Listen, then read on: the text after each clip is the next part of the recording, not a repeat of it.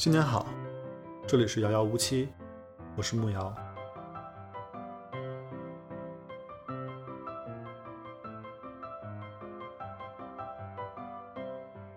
这并不是一个电影播客，但上一期和这一期的话题碰巧都是关于电影的。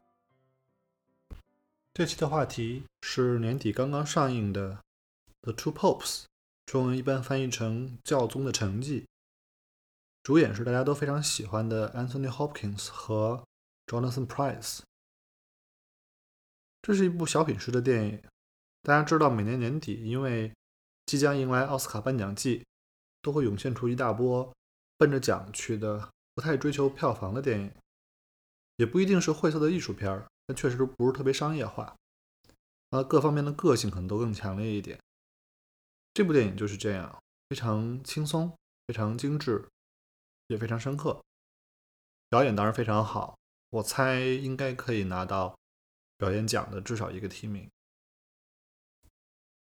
这个电影的主题是两任罗马教宗的交接，所以它看起来是一个宗教电影，但其实并不需要观众对宗教话题有兴趣。事实上，这基本上是一部放在宗教的框架下的架架空电影。它大的框架取自于真实世界发生的事儿，但是细节完全是虚构的。这个大的框架可能是中国观众未必熟悉的，但是对西方世界来说是非常重要的一个新闻，也就是二零一三年，当时的教宗本笃十六世忽然宣布辞职，这是天主教会几百年来没发生过的事情。然后更有戏剧性的呢是，接下来教会选出了新教宗。是一个和本土十六世在各方面都截然相反的人。本土十六世基本上被认为是一个对改革非常没有兴趣，并且常常被指责说包庇教会丑闻的一个保守派，是一个年老的、内向的德国的宗教学者。而新当选的这个教宗方济各，是一个非常开放，可以说是历史上最自由化的一个教宗，而且是第一个。拉丁美洲选出来的教宗，他是一个阿根廷人。那这个电影就是在这个戏剧性的背景里面诞生的。他虚构了这两个人的一系列对话，包括他们怎么看待彼此，怎么看待他们自己，怎么看待这个世界。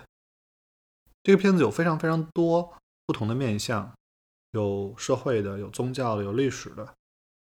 那在这个播客里，我并不是想做一个完整的电影评论，大家可以自己去看这个电影本身，非常推荐。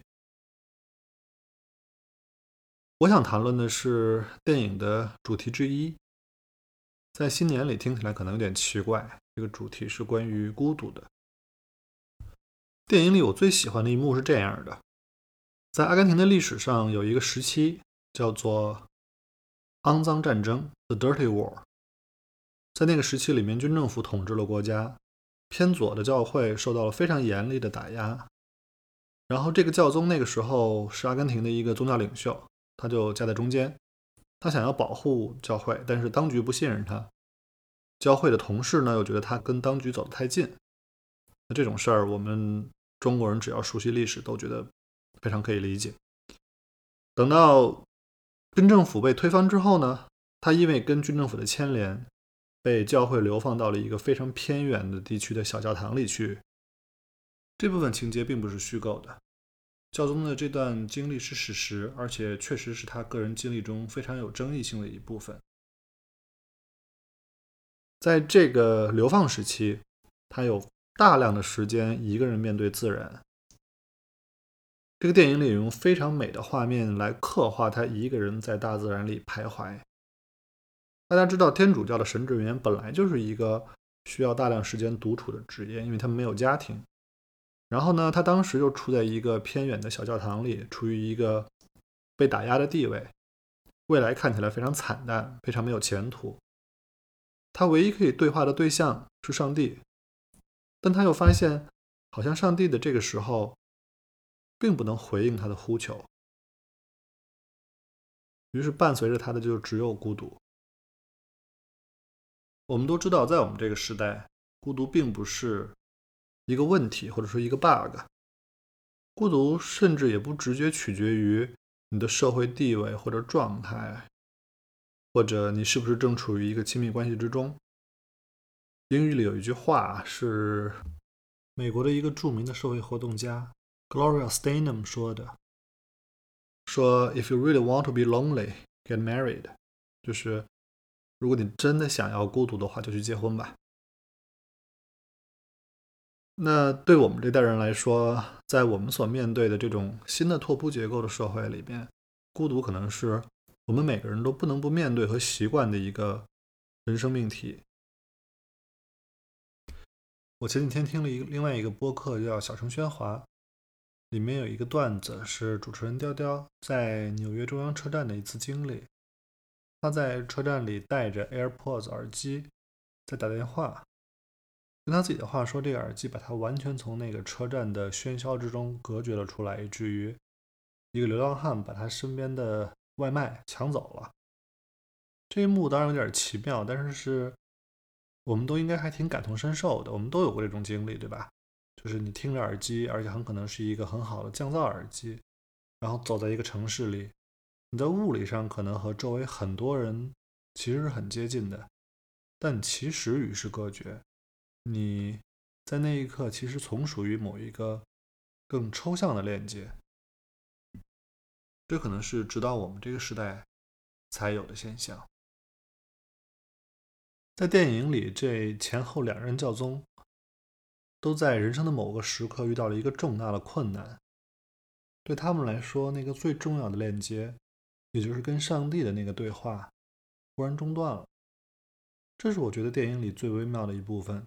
我不知道听这个播客的朋友们有没有过这种经历，不是说你信上帝，而是说你人生中最底层的那个链接，可能是你独处的时候，你觉得跟世界相连的那一部分，那个君子慎独的部分，可能会完全不回应你。那这个时候，你所面对的就是最本质的那种孤独。那怎么办呢？好像也没什么办法。至少电影里两个教宗都没什么办法，这可能就是我们需要去体验、去熬过去的一件事儿。我前两天看到李诞的一条微博，是这样的：下文的这个我是李诞。二零一九年我最重要的体会是一定要想办法在自己周围建立守望相助，所谓 neighborhood watch。这一年我几乎每周都在家里组织聚会。也经常在街边跟朋友聊天，跟陌生人喝酒。我提供所有能给的帮助给身边人，也不害怕向他们索取爱。艺人是个孤家寡人的工作，不过我觉得这时代有让所有人孤家寡人的倾向。我只是早体验了一点，最终没人逃得掉。然后他最后微博的结论是：生活就在这里，他人即是一切。我们不应该害怕爱别人，不应该害怕被别人爱，不应该害怕说出来。这条微博被疯狂转发，大概每个人都觉得很有共鸣。我不知道听我这个播客的朋友都是多大年纪，但如果你不再是学生了，你开始面对自己人生的未知了，你大概一定会开始理解他说的这句话：这个时代有让所有人孤家寡人的倾向。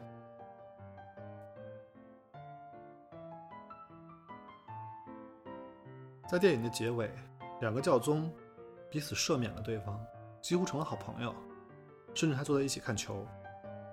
这部分大概必然是虚构的，但这毕竟是一个电影，而且是一个谈论人和人之间的连接的电影，所以它安上了一个非常轻松的正面的尾巴。这和李诞的那条微博很像，他的落脚点也是这个。但生活可能比电影更复杂一点。这个电影也是 Netflix 发行的。年底我看的好几部出色的电影都是 Netflix 发行的，有关于比尔盖茨的那个纪录片，有这一部，有大受好评的婚姻故事，还有 Scorsese 的爱尔兰人。这几部电影我其实都很推荐。Netflix 怎么走到今天这一步的，其实也是一个很有意思的事儿。我最近正好在看一本书，是 Netflix 创始人写的创业故事，叫。That will never work，我觉得还挺好看的。也许等我看完之后，我们可以聊聊这本书。这里是二零二零年第一期播客，我希望它不是最后一期。不管你用的是泛用型客户端还是 Apple Podcast，你应该都已经可以用订阅 RSS 地址的方式订阅这个播客了。谢谢收听，我们下期见。